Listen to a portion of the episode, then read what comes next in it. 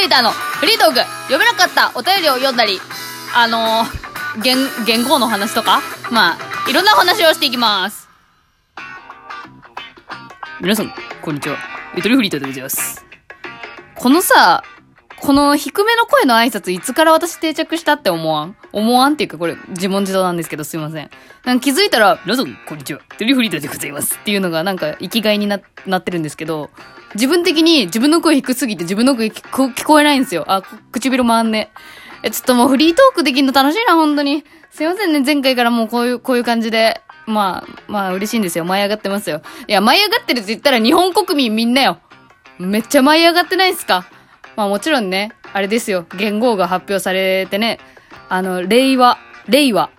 えっとね、あの、熟語の、淘汰、淘汰されるっていう難しい言葉あるじゃないあの、三髄があるさ、淘汰っていう字、三髄三髄の。淘汰と同じ発音なんだって。淘汰、令和。令和。いや、しっくりこんな。いや、まあまあ、でも、ね、別に特に感想とかないですね、正直なところ。え、なんかさ、なんだろうな、なんか、私なんかね、いや、ほんとね、多分中二病だと思うけど、なんか盛り上がってるの見ると冷めてくる自分がいて、すごいめんどくさい性格だと思うんですけどね。なんか素直になんか参加できない感じありません？ちょっとこれ分かる人いない？本当に。なんか盛り上がってれば盛り上がってるほどこっちはなんかだんだん冷ややかにやってくるというか、おまあ、まあ確かになんか、なんかめでたい。なんまあなんか歴史動く瞬間、うん、すごい、なんかうん、うん、みたいな。そんなに入り込めない自分がいてさ、そう。っていうのも、今日、あのー、今日のさ、12時頃に発表だったんですよね。確かだったじゃないですか。で、私その時に、あの、図書館にいたんですよ、珍しく。歩いて40分くらいかけてね、あの、図書館に行って、めっちゃ久しぶりに。で、図書館で、なんか、あ、そうだ、言語発表されるわと思って、まあなんだかんだね、楽しみというか、なんか、なんだろうなっていうのは気になってたのよ、ずっと。夜中に目覚めて、あ、今日言語発表やって思ったりくらい、し、し、思ったくらいだから、そう。意外と気にしてはいたのよ。盛り上がりはしてないけど、そんなに。な、複雑よね。ごめん。結局盛り上がってるんじゃんっていう感じだけど。まあ、図書館で思い出して、ツイッター開いたのよ。あの、椅子が空いてたから、ちょっと他の人に迷惑にならないようにね。そう。別に椅子使われてなかったから椅子座って図書館の。そこでまあ、本、本も読んでたんだけど、あの、携帯開いたのよ。ツイッター開いて。そしたらもうめっちゃ盛り上がっててさ、令和だってわーみたいな、なんかこの令和で大喜利しようとしてる人がたくさんいるみたいなタイムラインになっててさ、みんな盛り上がってんなーと思ったんやけど、なんかそのツイッターの傍らのこの図書館の風景よ。え、誰一人として携帯見てないからね。逆に私が浮いてるくらいなんやけど、なんで図書館来て携帯いじってんのって感じだと思うけどさ。まあ、別に迷惑はかけてるつもりないんだけど、なんかね、違和感感じたよね、やっぱ。このネットではめっちゃ盛り上がってるけど、現実世界だとなんか全然そんな、みんな本に集中してるし、なんか、いいなと思ったよね。うん。なんか現実は現実でなんかいいなと思った。まあネットはネットでなんか可愛いけどね、なんか盛り上がってて。うん。まあ、自分ごとのように喜べるっていうのはすごいいいことだけどさ、なんか、うん、なんか面白かったですね。その、温度差というか。で、私は、その、言語よりも何よりも、そのね、その時読んでた本が、まだ読んでないんだけどね。今日借りてきたばっかりだから。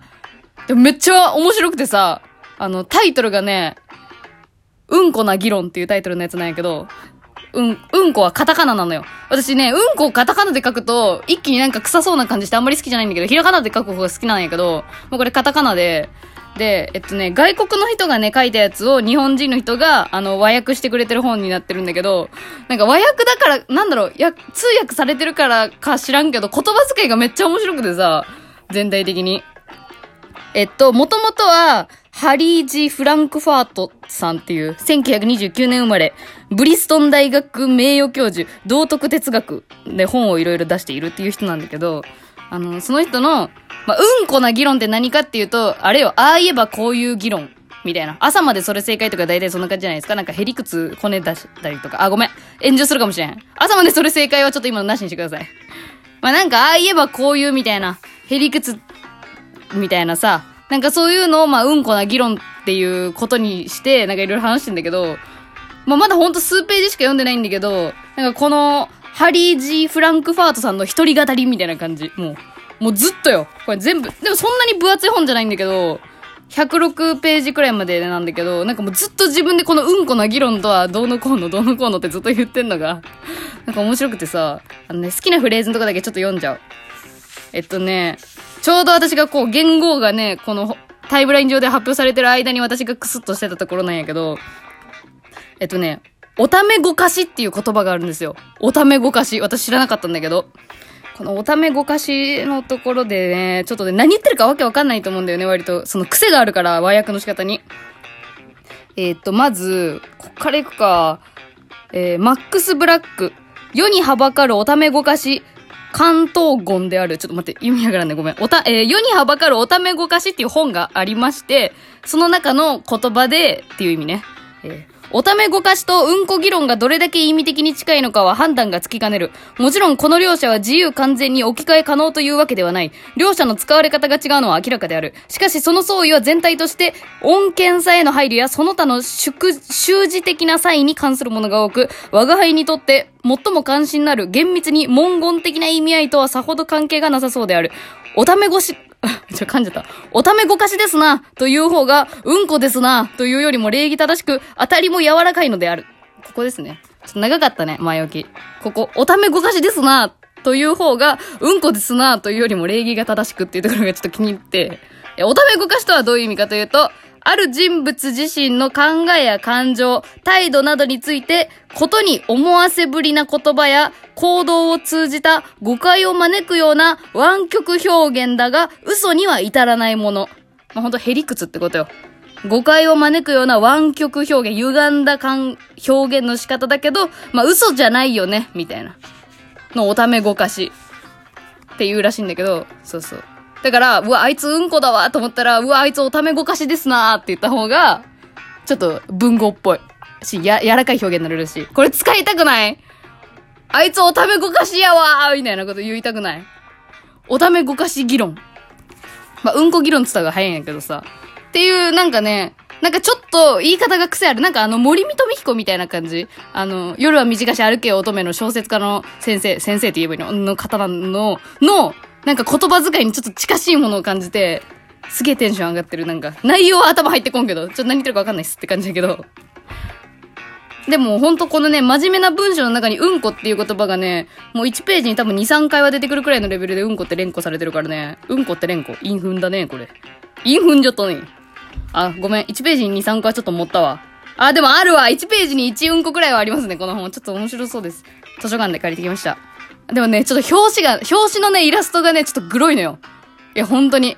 なんか、アマゾンかなんかで検索してみてほしいんだけど、ちょっと、表紙の絵がね、怖いんで、怖いんで、あの、セルフで。そう、セルフレジみたいなやつあるのよ。セルフ貸し出し自動機みたいな？今の図書館って。もう知らんかったよ、私。普通に人間に渡してピッピッピってやってもらってるやつしか知らんかったからさ。いや、ほんと久しぶりに見たらなんかもう、時代変わってましたね。うんこな議論すごい借りやすかったです。で、何の話でしたっけ？あ、なんか言語変わったみたいな話。あ、で、えっと、あと、読めなかったお便りを、ちょっとまあね、あのー、読めるときにどんどん読んでいこうかなと。まあもうね、送った人さえも忘れるようなタイミングで私多分読むと思うんだけど、ちょっと答えたいなと思ったやつ読まさせてもらおうかなと思っております。えー、ああれですね、あの、アドリブラジオの時に送ってくれたやつの、やつです。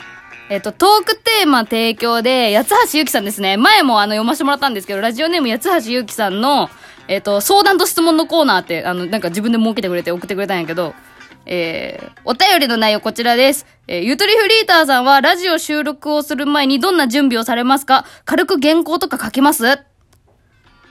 私はね、こういう質問されたくてね、もう一年間やってきたようなもんよ、本当に。嬉しいこういう質問されて嬉しい、めっちゃなんか、えー、で、えっ、と、なんだっけ。あの、原稿とか書きますか？っていうことなんですけど、あの、内容によりますよね、本当に。これまでやってきた企画によりますよね。フリートークは基本的に用意してないんだけど、あ、でももちろん喋る前に、あの、あれについて喋ろうみたいなのは考えます。例えば今回の回だと、その言語発表の話の瞬間の話しようとか、あとその今日借りたうんこの議論の話しよう、みたいなのは決めました。頭の中で。え、でも本当に、あの、プレイリスト、人間インスタントミックスっていう企画今年2回出したんですけど、あれがね、結構ね、準備したんですよ、かなり。うん。言うて、あの、なんか、100均でホワイトボード最近買って、ちょっと意識高いでしょ。ちっちゃい、あなんか A4 サイズくらいのホワイトボード買って、そこに、あの、紹介する曲を4つ書き出して、その曲の、リリースされた年数とか、まあ、なんかそれに付属するなんか補足説明みたいなのが、あの、ネットで調べて出てきたらそれ書いといて、みたいな。なんかそういう感じ。あのー、喋る順番にね、書いといて、みたいな。のは、あの、ほんと内容によりますよね。インスタントミックスさんじゃ結構準備したかも。うん。で、まあ、あの、そのリスナーの方を巻き込んだ企画っていうのは、もっと時間かかってて、もう本当に準備、準備あれはもうなんかめちゃくちゃしないと本当に自分が不安になっちゃうんで結構準備するんですけど、原稿はね、それでも原稿は書かんかな準備はするけど、あの、お便り読む順番とか、あの、そう、褒めてもらったけど、あの、くじ引き、くじで、あの、お便り読んでくっていうのは結構好評だったんで、あれまたやりたいなと思ってんだけど、それのくじの準備とかね。封筒の中に紙をたくさん入れて、ラジオネームの。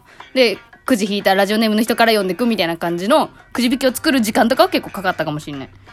喋る内容はね、あ、でも、あれだ。あの、アドリブラジオのさ、あれあれ、あの、応募の時あるじゃないですか。あの、3分から6分の間に曲紹介のフリートークして、最後曲紹介につなげるっていう応募のやつ、月1のやつ。まあ、4月はないんかな？うん。のやつあるじゃないですか。あれの時は、あのーもうちょっと考え込んでますね。一応やっぱ短いやつであればあるほど、すごい大変だと思うんで、話の内容をキュッと詰めないといけないから、あの、起承転結で、それぞれ絶対入れときたいワードを入れとくみたいなのは、しますね。なんかパソコンのメモ帳とか何でもいいんだけど、そう。なんか最初はこれ言って、みたいな。基本フリートークはやらないよね。うん。喋りたいこと喋りたいし。内容によりますかね。うわめっちゃ嬉しい質問してくれた。やつしゆきさんありがとうございます。えーまだまだあの、読めれてないお便りあるんですけれども、またこうね、なんか言語発表とかなんかね、なんかそういうニュースがあったら一緒になんか、いろいろ読んでいきたいなと思ってますんで、よろしくお願いします。では、今日はこの辺で、ありがとうございました。では、またねあ、特に嘘ついてないですけど、もうそこら辺もいいですわ。もう、参参加しなくていいですわ。私はもうね、本音で生きていきたいからね、来ないに乗らないのよ。もう。うん。ありがとうございました。では、またねー